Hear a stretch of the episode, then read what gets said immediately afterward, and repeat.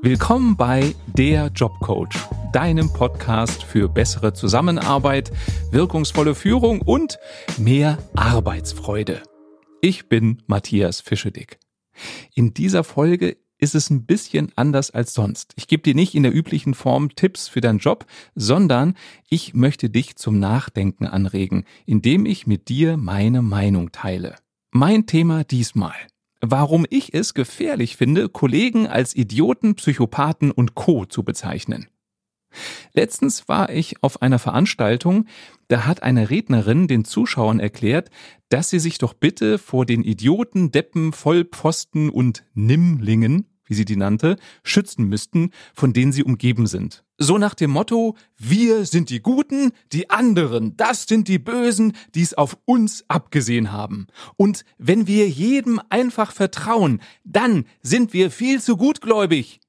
Und immer, wenn diese Expertin sowas wie Vollpfosten oder Depp gesagt hat, dann jubelte die Menge. Und mir blieb der Mund offen stehen ich war wirklich geschockt, dass man mit so einfachen Parolen und mit dem Aufbauen von Feindbildern nach dem Motto, jeder, der anders tickt als wir, ist ein Depp, ist ein Vollpfosten, ist ein Psychopath, dass man damit die Massen begeistern kann. Und ich habe da lange drüber nachgedacht und dann ist mir klar geworden, dass das, was ich da gesehen habe, eigentlich in ähnlicher Form jeden Tag auch auf der Arbeit passiert. Wenn ein Kollege sich anders verhält als wir, dann rotten wir uns zusammen und zeigen mit dem Finger auf den und sagen, ey, mit dem stimmt was nicht, das ist ein Idiot, das ist ein Betrüger, das ist ein Aufschneider, das ist ein Hochstapler, was auch immer. Das Verhalten ist erklärbar, also ich kann es nachvollziehen, warum wir Menschen so ticken. Du weißt ja vielleicht, dass ich gerne mal in der Steinzeit gucke, woher unsere Verhaltensweisen kommen, denn es ist ja so, dass wir oft Verhaltensweisen aus der Steinzeit beibehalten haben, die heutzutage überhaupt nicht mehr zielführend sind, weil es eben nicht jeden Tag um Leben und Tod geht. In der Steinzeit, da warst du aufgeschmissen, wenn du nicht Teil der Gemeinschaft warst.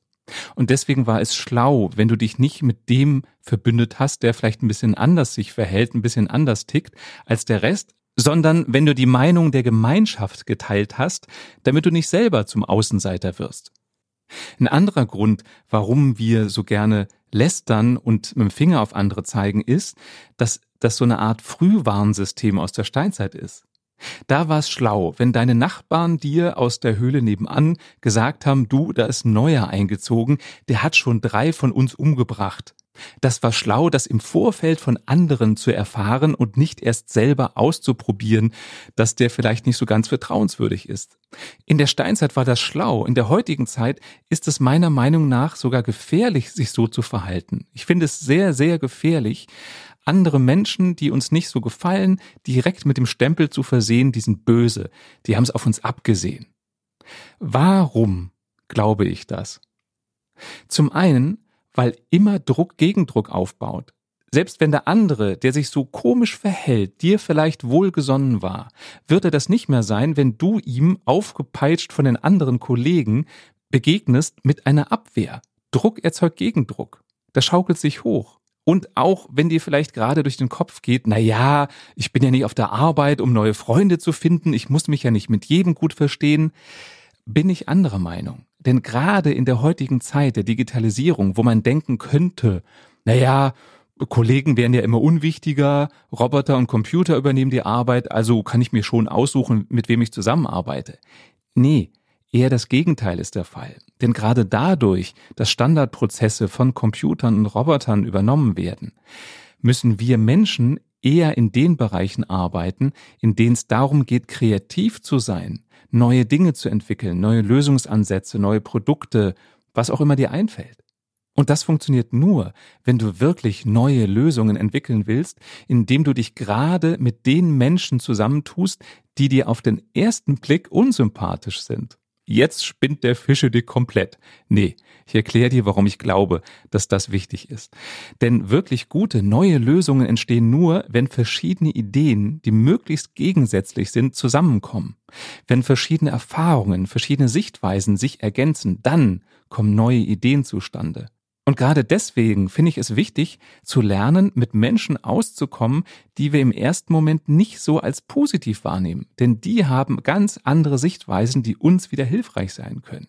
Also, wenn du mit dem Finger auf andere zeigst, die in eine Ecke stellst, dann vergiftest du selber das Klima. Du trägst dazu bei, dass es hochgeschaukelt wird.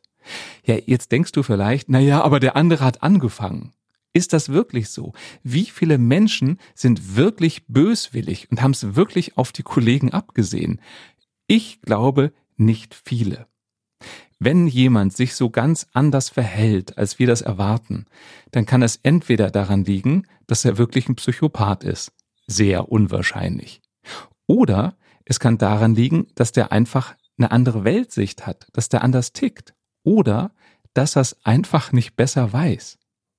Ich als Coach gehe immer davon aus, dass jeder ein soziales Wesen ist und jeder mit anderen gut klarkommen möchte. Und ich gehe als Coach davon aus, dass jeder sein Bestes gibt. Und manchmal, wenn du keine Alternative hast, dann hältst du halt an Verhaltensweisen fest, die du schon immer gemacht hast. Vielleicht sogar mit dem Wissen, dass es nicht besonders gut ist und nicht besonders gut ankommt. Da du aber keine Alternative hast, was sollst du machen? Dann machst du es halt so wie immer. Ein Beispiel. Letztens hatte ich eine Teilnehmerin im Seminar, die sagte, mein Chef ist ein überhebliches Arschloch. Und ich habe sie angeguckt und sie gefragt, äh, könnten Sie das vielleicht so ein bisschen genauer erklären? Also, was haben Sie da so erlebt mit dem? Und sie erzählte, naja, zum Beispiel, wenn ich zu dem gehe ins Büro und möchte was besprechen, dann sagt er, ja, dann legen Sie mal los, erzählen Sie mal. Und dann erzählt sie ihr Anliegen, aber er tippt weiter auf dem Computer und guckt sie nicht an. Und ich kann vollkommen verstehen, dass die Teilnehmerin das total genervt hat. Ich fände das auch nicht toll, wenn einer mich so behandelt. Aber heißt das, dass der Chef ein Arschloch ist? Heißt das, dass der überheblich ist? Keine Ahnung. Das wissen wir nicht. Und das ist oft die Falle. Wir tappen in die Falle, dass wir ein Verhalten bewerten und glauben, so verhält sich nur ein Mensch, der so und so ist. Ein Betrüger, ein Hochstapler, ein was auch immer. Und meine Frage an die Teilnehmerin war, was glauben Sie denn, warum verhält er sich so? Und dann hat sie ganz schnell gesagt, na ja, weil er mich nicht schätzt. Und da habe ich gefragt, ist das wirklich so? Was könnten denn andere Gründe sein, warum der sich so verhält? Ohne dass wir wissen, was die Wahrheit ist, aber einfach nur, um mal anzufangen, den Horizont zu erweitern und darüber nachzudenken, aus welchen Gründen könnte sich jemand so verhalten. Und die Teilnehmer und ich haben dann so verschiedene Hypothesen aufgestellt. Also warum tippt jemand weiter und guckt mich nicht an, während ich ihm was erzähle? Eine Idee war, naja, vielleicht glaubt er, dass er multitaskingfähig ist und kann gleichzeitig zuhören und tippen. Und ein anderer meinte, naja, vielleicht will der besonders effizient sein und gerade deswegen macht er es gleichzeitig, weil er glaubt, dass er mehr schafft, ohne sich bewusst zu sein, dass er nicht mehr schafft, weil wir können nicht zwei Dinge gleichzeitig tun. Und durch dieses gemeinsame Nachdenken, welchen Hintergrund der vielleicht sogar positiv ist, könnte es denn haben für das Verhalten, weicht dir das so ein bisschen auf. Und wir tun oft Menschen Unrecht, weil wir ein Verhalten einfach bewerten und sie damit in eine Schublade stecken, wo dann eben draufsteht Psychopath, Vollpfosten, Depp oder was auch immer uns dann so einfällt. Und das Schlechte ist, sobald jemand in dieser Schublade drin ist, kommt er da so schnell nicht mehr raus hat gar keine Chance. Und wir können gar nicht erkennen, was das für ein Mensch ist und ob der vielleicht eine gute Absicht hat, also wie eben, ich möchte effizient sein, das nur nicht der schlauste Weg ist. Mir geht's bei sowas, bei solchen Analysen oder Hypothesen, ähm, warum jemand sich so verhält, in einer Art und Weise, die wir negativ finden. Da geht's gar nicht drum, dass wir den toll finden müssen und sagen, ach, mach einfach weiter so. Mir geht's eher drum, wenn uns ein Verhalten nicht gefällt, den anderen eben nicht in Schubladen zu stecken, sondern sich bewusst zu machen, da gibt's ganz viele Gründe, warum er so sein könnte. Und wenn du so über einen Kollegen denkst, also so offen, nach dem Motto, keine Ahnung, warum er das macht. Ich finde es nicht toll, aber der wird seine Gründe haben. Kannst du viel entspannter auf den zugehen. Nochmal, du musst es nicht gutheißen, du musst es nicht toll finden, aber es ändert was an deiner Haltung, Du gehst nicht mehr so in eine Abwehr gegen solche Kollegen. Und wenn du weniger Abwehr hast, vielleicht sogar offen bist im Umgang, dann führt das auch dazu, dass der Kollege, weil er es spürt, dass du offener bist, dass er offener mit dir umgeht. Und der zweite Aspekt ist, Mach dir doch selber erstmal bewusst, was genau dich stört. Denn wenn du nicht weißt, was du willst, wenn du glaubst, äh, der verhält sich einfach komisch, irgendwie anormal, so macht man das nicht, ohne ganz klar erklären zu können, was genau dich stört und vor allem, was du gerne hättest, kann sich auch nichts ändern. Und so habe ich die Teilnehmerin gefragt, was sie denn gerne hätte von ihm und warum ihr das so wichtig ist, dass der nicht tippt, während sie mit ihm spricht. Und dann kam zuerst, na, das macht man einfach nicht. Und dann habe ich nachgefragt, ja, warum denn nicht? Worum genau geht es Ihnen? Und dann kam sie für sich zu dem Bewusstsein, ihr ist das Thema, mit dem sie zu ihrem Chef geht, so wichtig, dass sie gerne die ungeteilte Aufmerksamkeit hätte. Und das hat sie dann ihrem Chef auch gesagt, das nächste Mal. Als der Chef wieder getippt hat, während sie da saß, äh, Chef, das Thema, weswegen ich hier bin, ist mir total wichtig, deswegen hätte ich gerne Ihre ungeteilte Aufmerksamkeit. Wann haben Sie Zeit für mich? Wenn es jetzt gerade nicht passt, komme ich gerne später wieder. Und was hat der Chef gemacht? Der Chef hat aufgehört zu tippen und hat gesagt, ach so, ja klar. Also ein Beweis dafür, der hat das gar nicht böse gemeint, sondern das ist von ihm wahrscheinlich, reine Unterstellung, ich kenne den ja nicht, einfach eine Gewohnheit, das parallel zu machen. Und weil sich bisher keiner getraut hat, das Thema anzusprechen, war das für ihn eine stillschweigende Bestätigung, es ist in Ordnung, wenn ich tippe und auf den Bildschirm gucke, während mir einer was erzählt.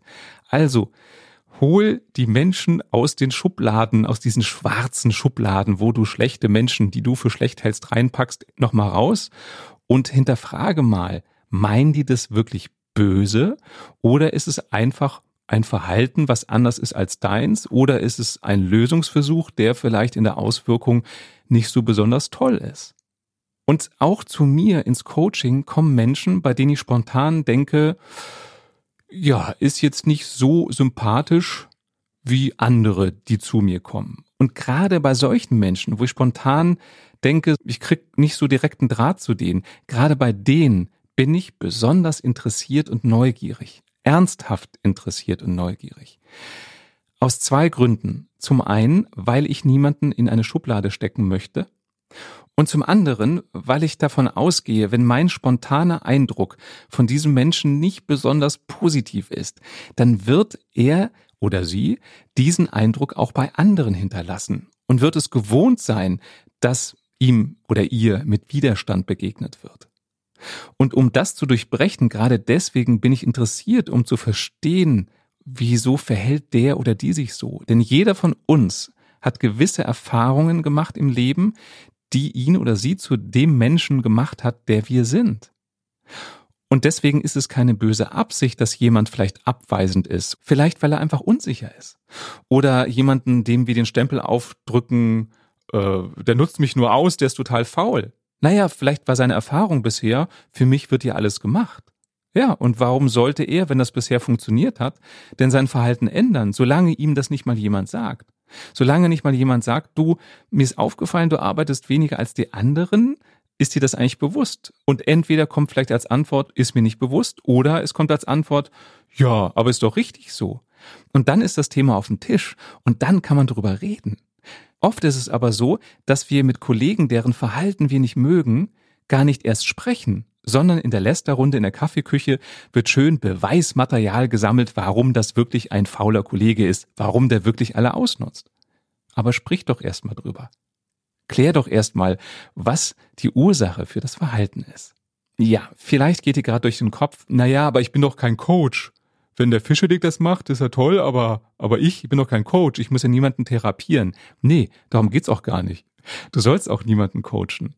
Aber ich denke, dass es in deinem Interesse ist, gut mit Kollegen auszukommen, um entspannt und produktiv mit Spaß bei der Arbeit zusammenzuarbeiten. Wenn du aber nicht für eine Klarheit und eine entspannte Zusammenarbeit sorgst, alleine dadurch, dass ihr mal die Fronten klärt, dann sorgt das dafür, dass du irgendwann Magengeschwüre kriegst, dass du immer mehr Stress hast, dass du nicht mit Leichtigkeit und Spaß zur Arbeit gehst. Ich weiß ja, das ist super verführerisch, mit dem Finger auf andere zu zeigen und sich mit den Kollegen zu verbünden. Und ich weiß auch, dass es anstrengender ist, erstmal bei sich hinzuschauen, zu verstehen, warum nervt mich der Kollege. Und dann auch noch die Energie aufzubringen, um das Verhalten des Kollegen zu verstehen, sich zu interessieren. Ich weiß. Aber die Energie, die du investierst, die zahlt sich aus. Und was mir ganz wichtig ist, verstehen heißt nicht recht geben. Und oft ist es so, dass wir uns total abwenden, auf Distanz gehen zu Kollegen, weil wir glauben, wenn wir uns für die interessieren, die verstehen wollen, geben wir den Recht. Nein, tust du doch gar nicht. Versuch doch erstmal rauszufinden, warum hat der Kollege das eine oder das andere getan. Und wenn du das verstanden hast, dann könnt ihr klar darüber reden. Wenn du dich aber noch nicht mal dafür interessierst, könnt ihr auch nicht offen darüber reden. Und du wirst feststellen, in den seltensten Fällen sind Kollegen wirkliche Deppen, also die sich bewusst doof anstellen. Und du wirst dann auch, wenn du in eine Auseinandersetzung gehst, feststellen, die wenigsten Kollegen sind Psychopathen, also Menschen, die dich bewusst manipulieren. Das findest du aber erst raus, wenn du dich näher mit denen befasst. Natürlich werden die dir nicht sagen, ja, ich bin diplomierter Psychopath. Das werden die nicht machen, aber du wirst es merken in dem Gespräch. Und woran du erkennst, ob dein Kollege nun wirklich ein Psychopath ist oder nicht, das habe ich in Episode 12 von diesem Podcast erklärt. Da geht es darum, woran erkennst du Psychopathen und wie schützt du dich vor denen. So, jetzt kennst du meine Meinung. Und ich bin gespannt auf deine. Schreib mir gerne bei Facebook oder Instagram deine Sichtweise. Das war der Jobcoach. Wenn es dir gefallen hat, dann abonniere mich einfach und du erfährst automatisch sofort, wenn es eine neue Folge gibt. Und bitte gib mir Feedback. Was hat dir gefallen? Was kann ich besser machen? Welche Themen sollte ich in Zukunft behandeln? Und welche Gäste sollte ich mir in den Podcast holen? Vielen Dank fürs Zuhören und bis zum nächsten Mal.